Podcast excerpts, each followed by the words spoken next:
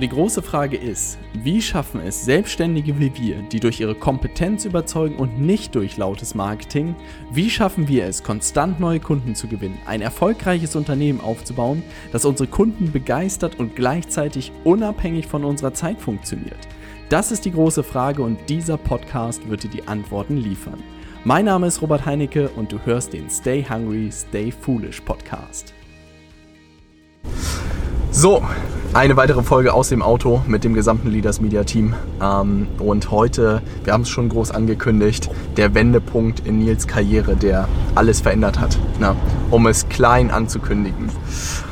Nils, ich weiß noch, du bist bei mir eingestiegen, du hast vorher Vertrieb gemacht, du hast Kopierer versucht mir anzudrehen, ohne dass ich es wusste. Na, ganz gezielt, ganz bewusst hast du mich versucht da zu infiltrieren und mir einen Kopierervertrag hinzulegen.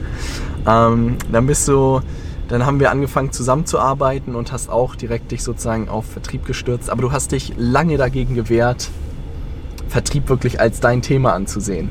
Mhm. Wie war da so deine Einstellung am Anfang? Äh, dass es nicht komplex genug ist. Ah. Das hat mir sehr behagt. Ja. ja. Aber das waren auch mehrere Monate, oder? Wo du ja, gesagt hast, dass du, oh, sollte ich nicht bei Facebook-Werbung vielleicht auch mal reinschauen? Ja. Sollte ich vielleicht mal so ein Webinar auch mal halten? Ja. Na, sollte ich vielleicht auch mal einen Artikel schreiben. Ja. Ja. Was hat dann dazu Brauch geführt, dass du eigenen Podcast, ja, eigenen oh ja, ja, ja. Ist mein Instagram mit 2.000 oder 4.000 Followern groß genug, Robert? Ja. ja. ja. und was ist dann passiert?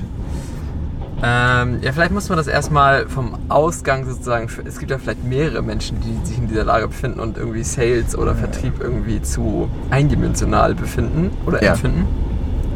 Und das war halt auch meine These. Oder sich noch nicht sicher sind, ob das wirklich ihr Thema ist, ne? Ja, absolut. Ja. Also ich glaube, so dass Sales an sich ein Thema ist, mit dem ich sehr wohl oder in dem ich sehr wohl finde oder wohl äh, fühle. Ich glaube, das habe ich damals auch schon erkannt. Deswegen habe ich es ja auch jahrelang vorher gemacht oder wenn man jahrelang als vier, fünf Jahre bezeichnen kann, aber zumindest vorher. Aber ich hatte immer noch irgendwie andere Aufgaben im, im ah. alten Unternehmen. Ne? Ich habe mich irgendwie noch um andere Dinge gekümmert, habe eher so ein bisschen ähm, mich ja in die Richtung entwickelt, dass ich irgendwann mal grundsätzlich da Prokura auch kriegen wollte oder kommen sollte. Ähm, und als ich dann sozusagen nur diesen Bereich Sales gesehen habe, habe ich gedacht, ja, was, ah. was ist das denn? Ne? Also das, ja. das erfüllt mich irgendwie ja, nicht. Da verstehe. ist mir zu wenig, irgendwie auch unternehmerisch mit drin, das geht irgendwie nicht, also geht auch überhaupt nicht in die Breite. Ähm, und das war einfach meine Sorge, ne, dass das einfach zu eindimensional und dass man dieser äh, Typ ist, der am Ende des Tages nur stumpf reden kann, aber nichts auf dem Kasten hat. Ja. ja. Und äh, da du mich ja damit nicht in Ruhe gelassen hast und immer gesagt hast, also verkaufen jetzt, da kann man ja auch richtig, da kann man so dermaßen in die Tiefe.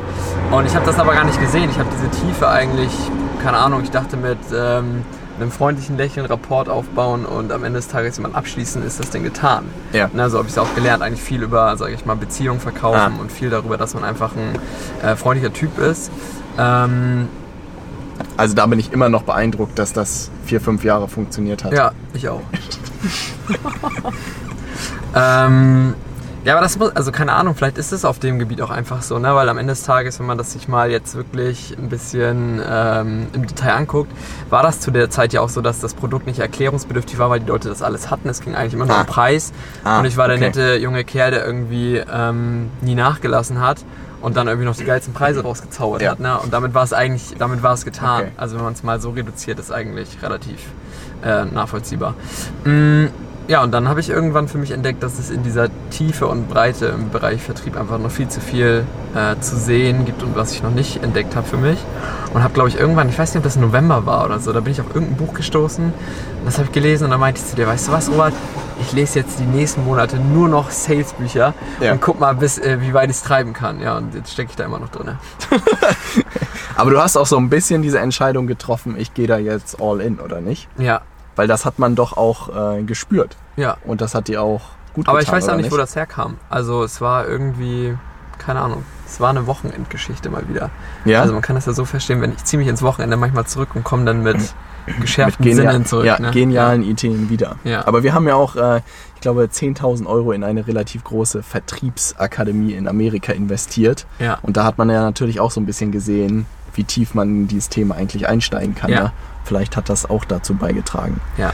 Aber ich glaube, so insgesamt ist dieser Fall einfach super spannend und weil dann kam ja auch nochmal eine Zeit, wo wir sozusagen mh, wo ich auf der Suche nach jemandem war, der Facebook-Werbung kann. Ne?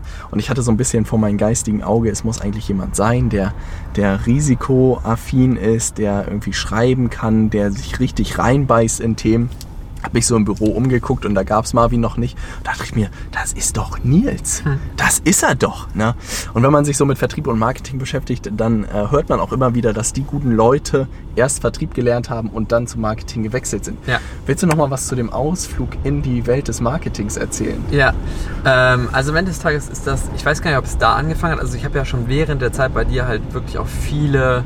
Ähm, Gehversuche irgendwie in diese ja. Richtung, sag ich mal, auch unternommen, weil Marketing mir auch einfach fremd war. Ne? Und irgendwie nur vom, vom rein äußerlichen äh, war das nie meine Geschichte, weil ich immer gedacht okay, da, also da machst du halt irgendwie nicht keine direkten Sales, da hast auch keinen Kundenkontakt. Der Marketing ja. war irgendwie Print. Ja. Ne, so jetzt erstmal ah. grundsätzlich oder beziehungsweise. Schönes Anzeigenblatt. Genau, aber ja. dass wir nachher, dass wir nachher diese, dieses Thema oder diese, was mir die Augen geöffnet hat, war glaube ich irgendein Zitat von ich weiß nicht, ob es John Cappels oder ob es ähm, Eugene Schwarz war, ja, oder Ogilvy, ich weiß es nicht.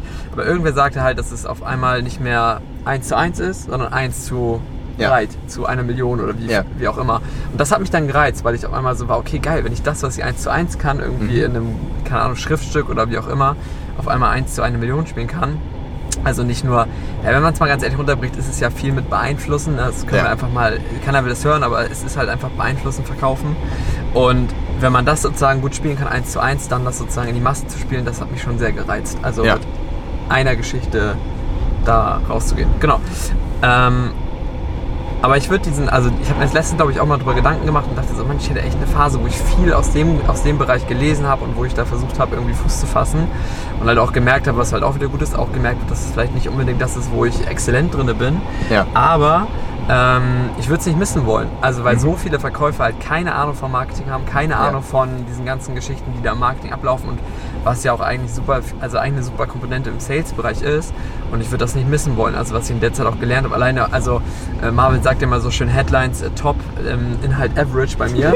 äh, alleine, dass ich, also dass ich Headline-technisch, also keine Ahnung, das ist wirklich etwas, was mir mittlerweile sehr einfach fällt, was mir, weil ich mir so viel, so viel Zeug zu reingezogen habe, dass ich eine Headline nach der anderen eigentlich rausknallen kann mittlerweile. Ja. Und früher, keine Ahnung, ah. früher war immer das Problem, Mann, was schreibe ich denn oben in dieses dickgedruckte? Ist das eigentlich relevant? Ne? Und heute Headlines, ey, das nur so. schmeiße ich dir so Bildzeitungsdinger nur noch vor die Füße. ja. ja das führt ja auch so ein bisschen und ich glaube, dass es wirklich, es gibt ja dieses Modell der Zone der Genialität, habe ich auch ein Video zu gemacht, kann sich jeder auf dem äh, Kanal angucken und ich glaube, dass du da wirklich deine, deine Zone gefunden hast. Ne?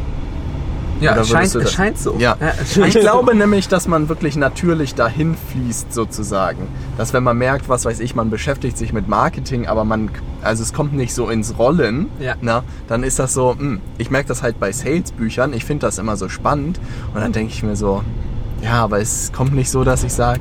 Ja. Aber der Reiz war auf jeden Fall trotzdem dieses 1 zu ja, ja, ne, eine Million war auch genau. One to Many war irgendwie der Reiz und deswegen waren, waren vielleicht auch die ersten Ads auch richtig gut.